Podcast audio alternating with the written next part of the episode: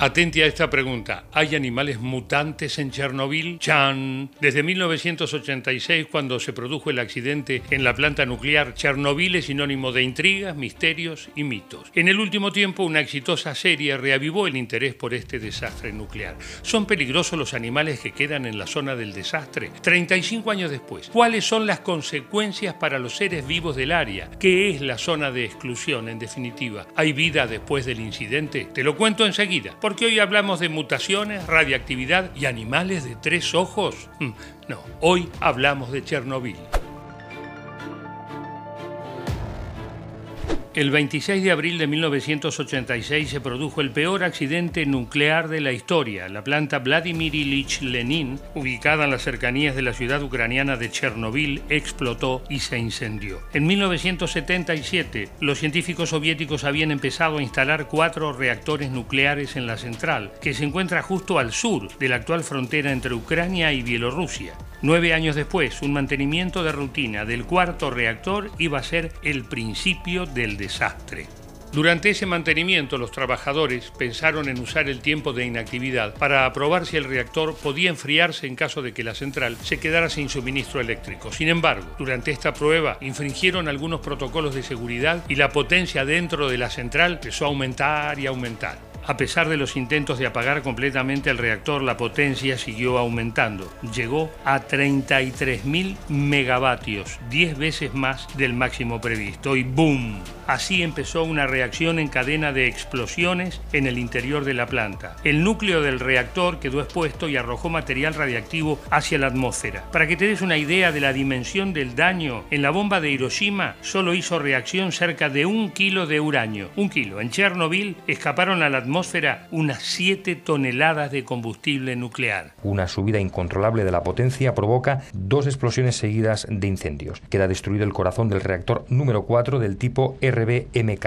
Una nube altamente radiactiva se levanta en el cielo. Todo lo que vino después fue una catástrofe. Los bomberos no podían apagar las llamas, los helicópteros tiraban arena y otros materiales, pero no podían contener el incendio y la contaminación. 28 personas murieron por las explosiones y más de 100 fueron hospitalizadas. Sin embargo, la ciudad cercana de Priplat, que había sido construida para alojar a quienes trabajaban en la planta, no fue evacuada hasta 36 horas después del comienzo del desastre. Tenía en ese momento unos 50.000 habitantes. Finalmente, la Unión Soviética estableció una zona de exclusión de 30 kilómetros alrededor del reactor. Un mes después del incidente empezó la construcción del llamado sarcófago, una estructura de acero que buscó contener la contaminación radiactiva. Para el año 1996 el sarcófago estaba en muy mal estado y las autoridades declararon que era imposible restaurarlo debido a los niveles radiactivos. Fue recién en noviembre de 2016, 30 años después de la tragedia, que se inauguró el llamado Nuevo Sarcófago Seguro, una estructura móvil, la mayor construida hasta la fecha en el mundo, que tiene forma de arco de 110 metros de alto, 150 de ancho y 256 de largo y pesa más de 30.000 toneladas. Se estima que tendrá una utilidad de unos 100 años.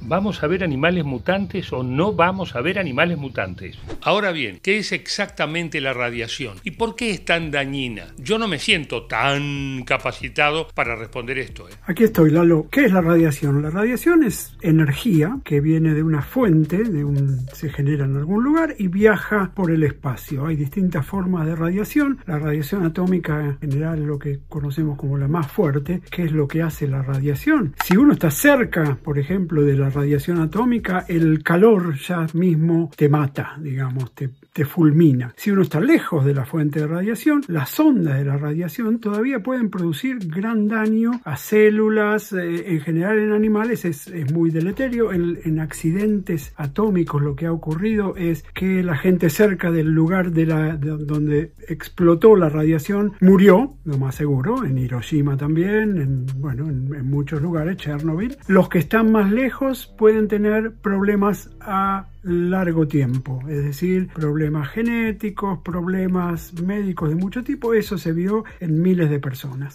Yo llevo 10 años trabajando en una planta nuclear y uh, yo creo que sé cómo funciona un acelerador de protones. Muy bien, venga a mostrarnos. Ay, claro que sí. Por ahí, muchachos. A la pelotita, después de semejante desastre entonces, ¿puede haber vida en una zona afectada por la radiación? ¿Qué pasa con los animales? ¿O ya fue todo y ahora es tierra desierta? ¿Es habitable esa tierra? Pensalo así, todavía hoy, 35 años después, se siguen investigando los efectos del desastre en el bosque y en la fauna. En la actualidad, la zona de exclusión se encuentra en silencio, pero llena de vida. Los científicos encontraron pruebas de altos niveles de cataratas y albinismo entre algunas especies de la zona, pero el número de otras especies, como los linces y los alces, aumentó. Hacia 2015, los investigadores estimaban que debido a la ausencia de seres humanos, había siete veces más lobos en las zonas de exclusión que en las reservas cercanas. ¡Fua! La radiación, ¿no? Algunos científicos dicen que hoy Chernobyl es un paraíso natural radiactivo. Un grupo de investigadores de Europa asegura que es debido a la ausencia de seres humanos. Según afirman, la presencia humana y su actividad económica es más nociva para la fauna que la mayor catástrofe nuclear de nuestra historia. Increíble, ¿no? Sí, sí, increíble. El año pasado, la BBC de Londres estrenó un documental realizado por el investigador Cheryl Hashak que logró captar imágenes magníficas de la vida animal actual en Chernobyl, imágenes como estas.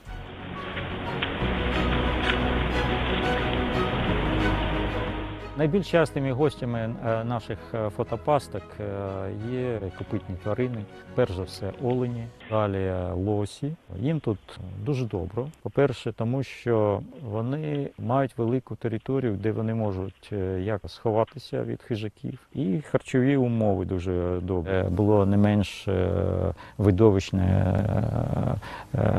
як і сама пожежа.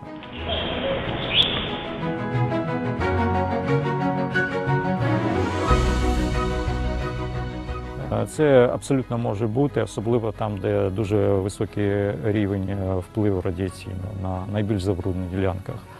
Ляли у руки чи на очі тварини, якісь мутанти, але навіть тварини з якимись дуже виразними відхиленнями від норми. Pero entonces, esa radiación alteró o no a los animales. ¿Hay o no hay animales mutantes en Chernobyl? ¿No hay alces de tres ojos o lobos de seis patas y cinco colas? Fuera de, de todo chiste, no todo es color de rosas. Que la fauna haya aumentado no significa que esté menos contaminada que antes, no. Algunos investigadores sostienen que hay más ejemplares, pero que la diversidad es menor. Los altos niveles de radiación en el norte de Ucrania y en el sur de Bielorrusia producen un impacto significativo en la fauna, pero el problema principal no son las mutaciones curiosas, como nuestra imaginación podría lucubrar, no, pero sí animales como los pájaros o las arañas han desarrollado frecuentes tumores y mutaciones. Los insectos expuestos a más radiación desarrollan más manchas. Las arañas, por ejemplo, tejen telas erráticas. Otros trabajos de campo han comprobado que algunos mamíferos herbívoros son radiactivos por un motivo muy simple. Se alimentan de hierbas, plantas, hongos o trufas del suelo, donde se concentra gran parte de la radiación. ¡Oh, qué bien! ¡Lo cenaremos esta noche! Un momento. Uno, dos, tres. En resumen, lo que dicen los científicos es que la radiación es muy palpable en las poblaciones animales de la región, pero eso no significa que vayamos a ver animales mutantes que parecen de ciencia ficción. No, eso ni hay.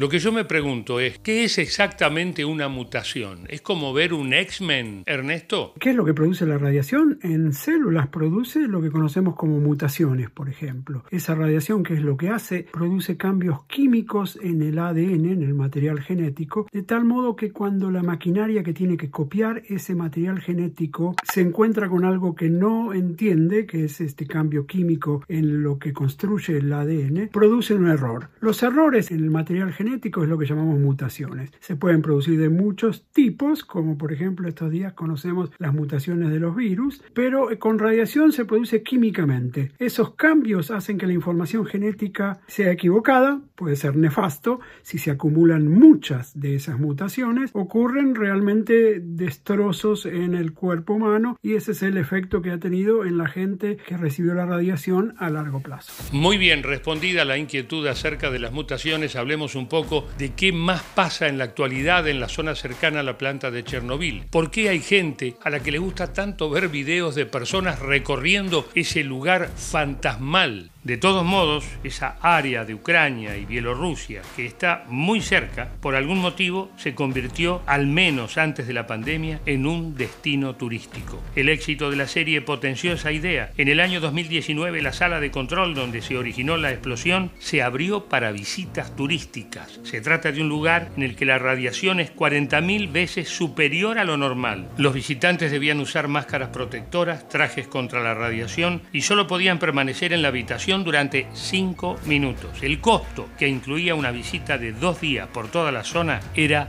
de 500 dólares. Creer o reventar. No sé vos, pero yo no me animaría ni loco a ir hasta ahí. Pero imagínate no ya ser un turista, sino vivir cerca de Chernobyl. Debe ser peligrosísimo, ¿no? Hola Lalo, yo estuve en Chernóbil. La primera vez que fui a Chernóbil fue en 2017 porque mis seguidores me lo pidieron, pero también es un tema importante para mí porque mis bisabuelos tenían una casa ahí. Contraté un tour eh, y fuimos uh, con mi hermana y con mi esposo allá. Lo que debes saber es que para entrar a este lugar actualmente, uh, obviamente tienes que ir con una de estas agencias porque te dan un permiso especial y debes seguir todas las reglas que ellos te dicen. Este lugar es principalmente el bosque y algunas ruinas, edificios viejos que existen ahí, pero también hay algunos edificios que sí funcionan porque todavía hay gente que trabaja y principalmente son personas que se dedican a, trabajar en la planta nuclear que todavía está eh, funcionando uh, para poder eliminar las consecuencias de esta tragedia. Al estar en esta zona yo sentí un poco raro porque uh, el tema de Chernobyl en Ucrania es un poco tabú, no hablamos mucho de esto. Uh, yo creo que se habla más de Chernobyl fuera de Ucrania que uh, dentro de Ucrania. Lo que sientes estando allá es obviamente una aventura, es algo interesante, algo que normalmente no podrás ver estando en cualquier otra ciudad, incluso en Ucrania, pero también, también sientes nostalgia un poco de miedo podría ser, uh, por suerte no he estado ahí de noche, no sé cómo se siente, pero de día eh, ves todo este territorio apoderado por la naturaleza, por los bosques, por las plantas y se siente fuerte porque la, la naturaleza está regresando lo que le pertenece a ella. Muy impresionante lo que nos cuenta Irina. En 2005 un informe de las Naciones Unidas estimó que las muertes de manera directa o indirecta por el desastre de Chernobyl fueron 4.000. Los científicos estiman que el área que rodea la antigua central no será habitable hasta dentro de 20.000 años. Sí, escuchaste bien, 20.000. Por el incidente fueron condenados el ex director de la central nuclear, dos de sus máximos colaboradores y otros tres responsables de la planta. La pena máxima fue de 10 años de reclusión. Sí, solo 10 años de reclusión. Y esto es todo por hoy, amigas y amigos. Nos encontramos en el próximo Filo Explica. Hasta la próxima. Si te gustó el video, suscríbete a nuestro canal y activa la campanita, así no te perdés ninguno de nuestros videos mutantes.